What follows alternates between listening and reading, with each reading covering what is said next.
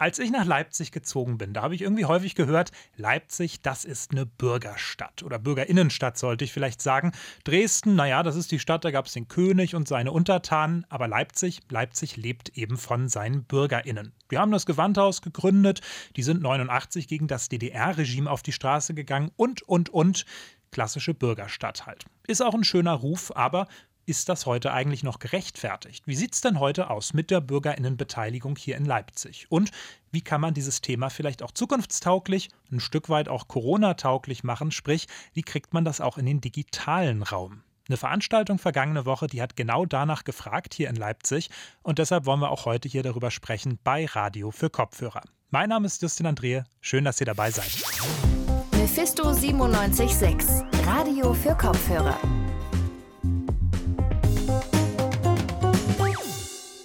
Ja, ich steige vielleicht mal direkt ein mit einem kleinen Geständnis. Ich wohne schon ein paar Jährchen in Leipzig, aber ich habe irgendwie selber noch nie so richtig bei Bürgerinnenbeteiligung mitgemacht. Warum, das kann ich gar nicht so genau sagen. Hat sich halt irgendwie nie ergeben. Bin ich damit alleine? Ist Leipzig, abgesehen von mir, vielleicht die Stadt, wo die BürgerInnen das Sagen haben? Oder sind doch alle, naja, so faul wie ich oder haben es eben auch nicht so richtig mitbekommen? Meine Kollegin Marie Gneuss, die hat sich damit mal ein bisschen beschäftigt. Die ist jetzt auch bei mir im Studio. Hallo Marie. Hi Justin. Ja, Marie, du hast dich zunächst mal mit dem Mikrofon auf den Weg zum Gördelerring gemacht und hast so ein bisschen nachgefragt bei den LeipzigerInnen, ob es denen eigentlich genauso geht wie bei mir. Hören wir doch mal rein. Nein, hier nicht. Ich empfinde das sehr konservativ, das Leipzig. Obwohl es so schön ist, schöne Gebäude hat und kulturell viel los ist, aber irgendwie ist es Provinz. Empfinde ich so. Nicht weltoffen. Nein, tatsächlich noch nicht. Ich denke, man könnte da schon einiges reißen. Da muss ich sagen, kann ich schlecht eine Aussage treffen, weil ich nicht so einen Überblick habe. Also es kann schon gut sein, aber dann äh, weiß ich vielleicht gar nicht alles. Mm, also ich denke, ich habe weniger Mitspracherecht so innerhalb Leipzigs. Also jedenfalls wüsste ich nicht genau, wo ich mich wenden könnte mit meiner Meinung, um die mal laut kundzutun. Da könnte es zumindest, fände ich, irgendwie andere, andere Plattformen dafür geben, dass man sich beteiligen könnte. Digital gesehen, so, ja. Also, es gibt offensichtlich genug andere Leute, denen es so geht wie mir, die sich eben nicht an Bürgerinnenbeteiligung, naja, beteiligen. Aber gleichzeitig ist auch schon angeklungen, wenn das Ganze digital wäre, naja, dann wäre man vielleicht doch eher dabei. Marie, du warst ja letzten Donnerstag auf dieser Veranstaltung der Stadt Leipzig, Titel Online on Site, also zu Deutsch Online vor Ort. Ich habe mir die Internetseite von der Veranstaltungsreihe mal angeguckt, habe mir diesen Veranstaltungstext durchgelesen. Da heißt es, dass es um digitale, soziale und nachhaltige Stadtentwicklung geht. Äh, mal ganz blöd gefragt, was hat das mit Bürgerinnenbeteiligung zu tun? Digital, sozial und nachhaltig. Das hat sich die Stadt Leipzig selbst als Ziel für die eigene Entwicklung gesetzt. Aber so eine Entwicklung klappt nur, wenn man die Gesellschaft auch mitnimmt. Ein Schlüssel dafür ist, zumindest aus Sicht der Stadt Leipzig, Bürgerinnenbeteiligung. Die Menschen sollen darüber eine langfristige Bindung zur Stadt aufbauen, sich wirksam fühlen und auch ein gewisses Verständnis für politische Abläufe entwickeln. Mhm. Klingt schön, klingt ehrlich gesagt auch noch mal ein bisschen abstrakt an dieser Stelle. Wie kann das ganz konkret aussehen? Auch ganz vielfältig, zum Beispiel über Umfragen, Diskussionen, Stellungnahmen zu geplanten Gesetzen, aber auch über Bürgerinnenräte und, und, und. Mittlerweile nutzt die Stadt aber auch immer öfter digitale Technologien, die vor allem während der Pandemie immer wichtiger geworden sind. Digital kann man einfach sehr viel mehr Menschen zusätzlich erreichen. Das war ja jetzt auch das Thema der Veranstaltung, wo du warst, digitale Bürgerinnenbeteiligung eben. Ähm, wie ist das denn konkret aufgegriffen worden? Also die Veranstaltung ist Teil der virtuellen Reihe Hotspots der Stadtentwicklung. Und über die haben wir auch schon mal in einer anderen Folge berichtet. Und da werden immer mal wieder ein paar konkrete Projekte vorgestellt. Du hast mir jetzt auch schon im Vorgespräch erzählt, es waren konkret zwei Projekte, die da vorgestellt wurden. Welche denn? Ja, fangen wir doch einfach mal mit dem ersten an. Das kommt nämlich direkt von der Stadt Leipzig selbst. Und zwar das Projekt Matthäi-Kirchhof. Das ist ein Areal in der Innenstadt beim Gördelerring, das kennt man vielleicht auch. Da stand früher die Leipziger Stasi-Zentrale und da steht jetzt auch immer noch dieses alte Gebäude und das sieht wirklich nicht besonders schön aus. Und deshalb will die Stadt das jetzt umbauen und dort ein Forum für Freiheit und Bürgerinnenrechte unter dem Motto Ort der gelebten Demokratie entwickeln. Ja, und für die Planung des gesamten Projektes soll nun auch die Gesellschaft mitreden können. Klingt nach einem ganz schön großen Projekt. Was ich mir erstmal auch schwierig vorstelle, ist, dass man Leute überhaupt erst mal, ja, dass sie überhaupt davon mitbekommen, dass es so ein Projekt ähm, gibt. Also bevor man sie einbeziehen kann, müssen sie ja davon gehört haben. Ähm, wie geht das denn eigentlich? Ja, das ist echt ein ganz schön guter Punkt, den du ansprichst. Das wurde auch bei der Veranstaltung aufgegriffen und zwar von Silvia Haas, die ist Leiterin von dem Projekt. Und die hat auch gesagt, dass es gar nicht mal so leicht ist, so ein abstraktes Vorhaben gut rüberzubringen. Deswegen wurden sowohl Online- als auch Offline-Angebote genutzt, um über das Projekt auch zu informieren. Zum Beispiel gab es da in der Innenstadt neben Infoständen auch eine Art riesiges Tablet, das stand da auf dem Richard-Wagner-Platz, wo man sich dann die Stadtpläne von vor 50 Jahren beispielsweise anschauen konnte. Gut, also Information wurde irgendwie geleistet. Jetzt umfasst aber eben Bürgerinnenbeteiligung ja eben noch was anderes, nämlich dass man sich dann auch konkret an der Planung beteiligt. Ähm, wie ging das denn? Konnte man da mitwirken beim Matthä-Kirchhof jetzt ganz konkret? Ja, das konnte man. Silvia Haas hat das so erklärt. Wir hatten dann nochmal über solche Stelen und ähm, Tablet, was dahinter geschaltet war, ähm, nochmal eine digitale Umfrage zu den bisherigen Ergebnissen. Wir haben ähm, die Ergebnisse, die uns bis dahin vorlagen, in sogenannten Thesen zusammengefasst, um es auch ein bisschen handhabbarer zu machen und haben die Thesen jeweils ein bisschen erläutert und haben dazu uns nochmal ein Feedback geben lassen, wie die Besucherinnen und Besucher, Bürgerinnen und Bürger ähm, dazu stehen, was ihre Meinung ist, ob sie dem zustimmen oder nicht und warum vielleicht nicht. Solche Thesen, die man dann sich anschauen konnte, waren zum Beispiel, der Matthäi-Kirchhof soll interaktiv Geschichte vermitteln oder er soll Neues ausprobieren und Zukunft gestalten. Mhm. Also die Stadt Leipzig, die versucht da offensichtlich schon einiges. Äh, dann wurde ja noch ein zweites Projekt vorgestellt, hast du gesagt, und zwar eben nicht von der Stadt, sondern aus einer ganz anderen Richtung, nämlich von einem Start-up, ne? Ja, genau. Und zwar ein Start-up mit dem Namen WeCreate hier aus Leipzig. Und eingeladen war dafür Björn Bloss. Der ist nämlich Leiter von dem Start-up und baut digitale und analoge Beteiligungsplattformen für Kommunen aus. Und die zentrale Frage, die ihn da immer bei seiner Arbeit begleitet, ist, wie kann ich möglichst viele Menschen erreichen? Und er sagt, dass er das vor allem digital schaffen kann. Es gibt ja jetzt auch von diesem Startup, das hast du mir auch schon erzählt, ein kleines ähm, Pilotprojekt oder vielleicht auch gar nicht so ein kleines Pilotprojekt ähm, in Zeitz, einer Stadt in Sachsen-Anhalt, ähm, wo die gerade gestartet sind. Wie ist da der Stand und wie muss man sich das vorstellen? Wie läuft dann so ein Projekt wirklich in der Praxis ab? Ja, also bei diesem Pilotprojekt wird die WeCreate-Methode angewandt und die besteht aus zwei Punkten. Der erste Step ist dabei einfach das klassische Sammeln von Ideen in einem sogenannten Stadtlabor. Das ist einfach ein ganz analoger Treffpunkt für Leute, die sich politisch beteiligen wollen. Die Ideen werden dann aber im zweiten Schritt digitalisiert. Björn Bloss hat das dann so erklärt. Der komplette Prozess ist so, dass die Bürgerinnen und Bürger eben im Stadtlabor mit aktiviert werden. Sie können dort ihre Ideen entwickeln. Folgedessen laden sie die auf einem digitalen Markt hoch. Dort können dann andere Bürgerinnen und Bürger sie unterstützen, die Ideen unterstützen. Dann werden aus diesen Beiträgen auf dem Markt digitale Gruppen, wo die Projekte dann organisiert und umgesetzt werden. Dabei begleiten wir sie kontinuierlich weiter. Und infolgedessen ist halt, äh, entsteht ein Projekt, was wirklich einen Einfluss auf die, auf die Stadt hat. WeCreate will analoge Angebote also gar nicht komplett ausschließen, sondern erst über diese Vor-Ort-Beteiligung funktioniert auch die digitale Beteiligung. Das läuft dann über die Seite von WeCreate. Da hat man dann beispielsweise Politik-Postings, Veranstaltungstipps oder auch Gruppen und man kann zum Beispiel auch mit der Stadt selbst kommunizieren. Also im Grunde so eine Art soziales Netzwerk, ne? Ja, genau daran habe ich auch gedacht. Und über diesen Mix aus digital und analog versucht WeCreate eben eine sehr, sehr große Zielgruppe anzusprechen und ihnen Gehör zu verschaffen. Und diese große Zielgruppe soll dann eben über die ohnehin schon politisch Aktiven hinausgehen. Und das scheint auch ganz gut zu klappen. Wenn wir jetzt schon diese Analogie mit dem sozialen Netzwerk aufgreifen, dann liegt es auch nicht so fern, vielleicht mal über Kritik zu sprechen, die auch an sozialen Netzwerken geübt wird. Nämlich in erster Linie ist das sowas wie digitale Sicherheit, Datenschutz. Da kennen wir alle die Diskussionen der vergangenen Jahre über Facebook, über Twitter, über WhatsApp und Co könnte ja entsprechend auch für so digitale ähm, Bürgerinnenbeteiligungsplattformen gelten. Ne? Ist das auch als eine Art kritischer Punkt angesprochen worden? Ja, schon, aber das muss ich echt sagen, eher zögerlich. Vor allem in der anschließenden Diskussion kamen dann auch so ein paar kritische Punkte auf. Aber wie du schon sagst, der Datenschutz ist da ein sehr großes Thema, aber auch zum Beispiel Fragen wie wie kriegt man es hin, dass Leute, die nicht so gut Deutsch sprechen können oder eine Behinderung haben, die Plattform nutzen können? Und wie schafft es die Plattform nicht von extremistischen Gruppen missbraucht zu werden? Björn Bloss vom Startup hat den Fokus dabei eher nicht so auf moralischen Kritikpunkten gehabt, sondern eher so auf technische Herausforderungen gelegt.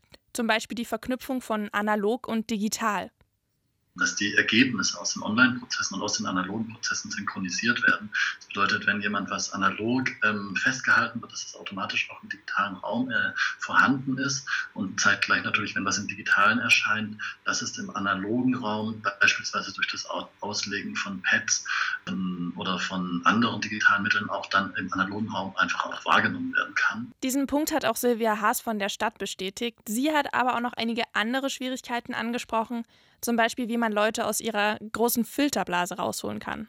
Wie schaffe ich es, Menschen, die sich digital geäußert haben, mit Menschen, die im analogen Raum sich in einem Workshop getroffen haben, da auch diesen Austausch herzustellen und da gleichzeitig auch diese Diskursbereitschaft noch hochzuhalten. Also mich eben jenseits meiner eigenen Bubble zu bewegen, die eben aus den 20 Netzwerken besteht, wo ich immer rumspringe, sondern auch den Austausch hinzukriegen zwischen Personen, die vielleicht sonst nicht in meinem täglichen ähm, Kommunikationskanal unterwegs sind. Das ist eine große Herausforderung. Wie sie diese ganzen Probleme dann aber konkret lösen wollen oder auch langfristig zum Beispiel die digitalen Angebote ausbauen und pflegen wollen, das haben die zwei mir allerdings nicht richtig sagen können. Gut, also ob sich das Ganze wirklich durchsetzt, das ist vielleicht noch nicht so ganz klar. Ähm, danke dir erstmal für diesen Überblick, Marie. Gerne. Ja, es gibt noch eine Menge offener Fragen, das hört man sofort raus. Äh, ist auch irgendwie klar bei so einer Veranstaltung, dass da nicht unbedingt die Kritik im Vordergrund steht, wenn auf der Bühne die EntwicklerInnen von solchen Projekten eingeladen sind.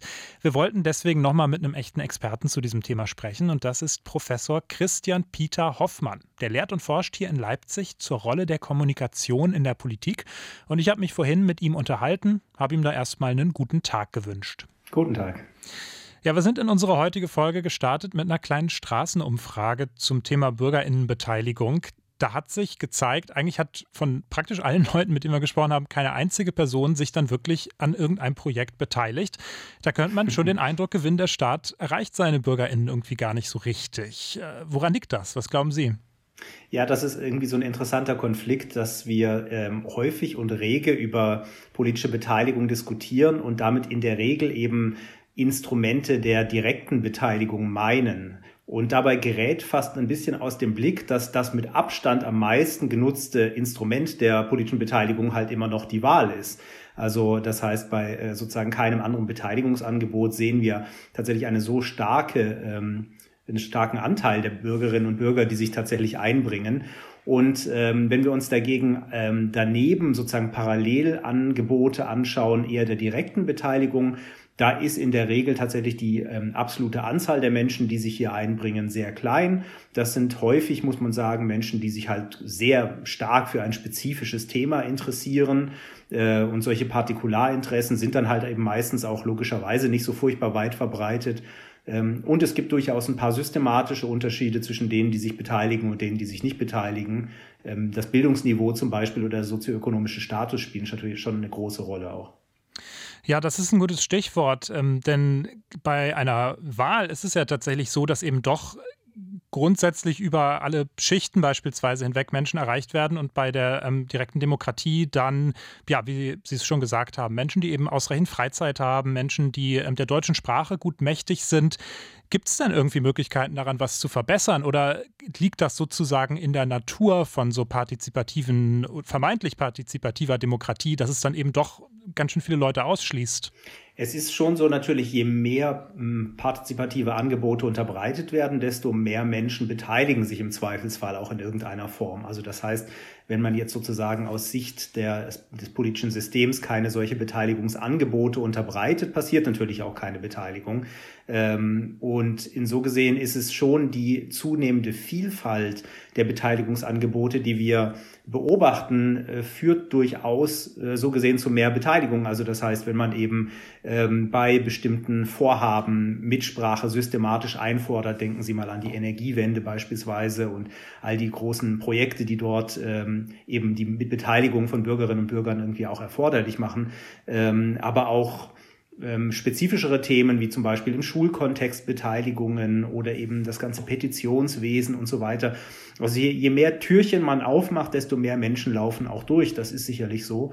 Ähm, Zum Zweiten äh, ist natürlich ein wichtiges Thema auch die Digitalisierung. Also äh, das heißt, dass man eben neben den traditionellen Formen der Mitsprache vor Ort, beispielsweise der Anhörungen etc., eben auch äh, digital und im Netz Angebote unterbreitet, die erstens ähm, recht niederschwellig sein können äh, und zum Zweiten einfach auch eine jüngere Zielgruppe nochmal ansprechen, als das vielleicht die traditionellen Formen tun. Auch das führt zu einer quantitativ stärkeren äh, Beteiligung. Aber auch all diese Türchen zusammen sind im Zweifelsfall eben nicht so groß wie das, wie das große Tor der guten alten traditionellen Wahl.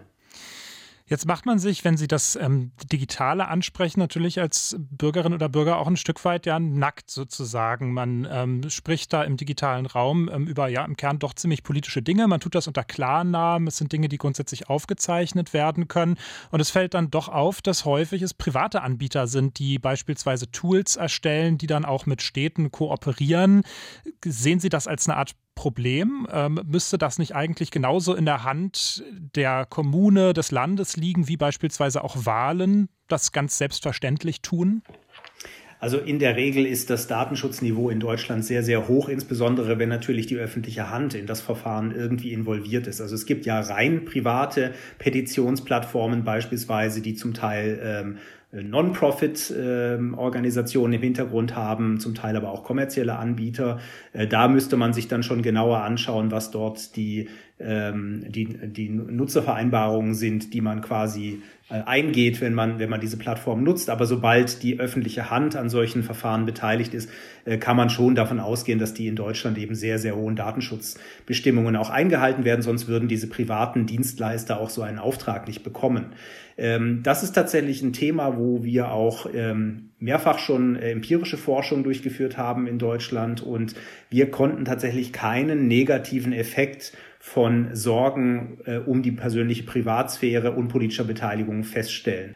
Wir haben jetzt relativ viel doch auch über ähm, Probleme dieser Partizipation im, im, digitalen Raum ähm, gesprochen, Datenschutz, das erreicht nicht alle Leute. Drehen wir es vielleicht zum Abschluss nochmal um. Haben Sie so eine Art ja, Best-Practice-Beispiel vielleicht für digitale BürgerInnenbeteiligung? Irgendwie eine Kommune, ein Land, einfach ein Beispiel, wo es auch mal so richtig gut läuft, wo ein Gewinn für alle am Ende vielleicht steht?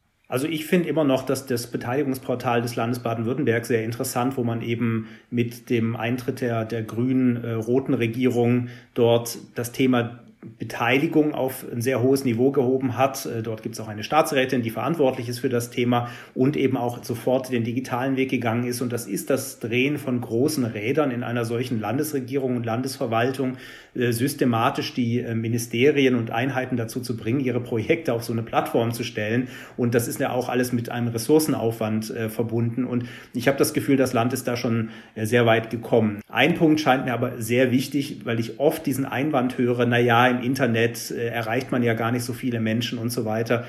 Ähm, aus meiner Sicht ersetzt das Internet und die Online-Beteiligung nicht die traditionelle, aber sie ergänzt sie und zwar auf eine sehr wichtige Art und Weise, weil wenn man keine Online-Beteiligung macht, dann grenzt man eben auch aus und man grenzt vor allem junge Menschen aus.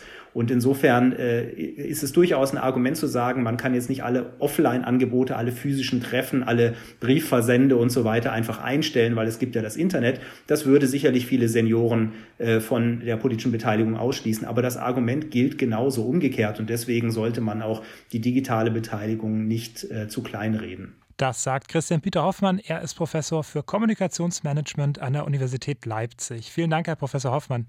Gerne. Das soll es für heute gewesen sein. Wir sind am Ende von dieser Folge Radio für Kopfhörer. Ich habe bei aller Kritik für mich irgendwie schon mitgenommen, dass ich mich ja vielleicht doch auch mal einbringen könnte in sowas. Nehmen wir den Matthieu-Kirchhof. Das ist schon absurd hässlich an der Ecke. Ich kenne das nur allzu gut. Hoffen wir mal, dass was Besseres hinkommt und wenn man als Bürger oder Bürgerin was dazu beitragen kann, warum nicht? Mir bleibt es an dieser Stelle noch Danke zu sagen, und zwar an Leonard Dolischek und an Marie Gneuss. Die waren an der heutigen Folge beteiligt. Ich verweise außerdem noch auf Social Media. Wir sind auf Instagram, auf Twitter, auf Facebook unter dem Namen Mephisto976 oder ihr findet uns natürlich auch auf unserer Website radiomephisto.de mit vielen spannenden Artikeln. Mein Name ist Justin Andrehe. Ich verabschiede mich und sage auf Wiederhören. Mephisto 976, Radio für Kopfhörer.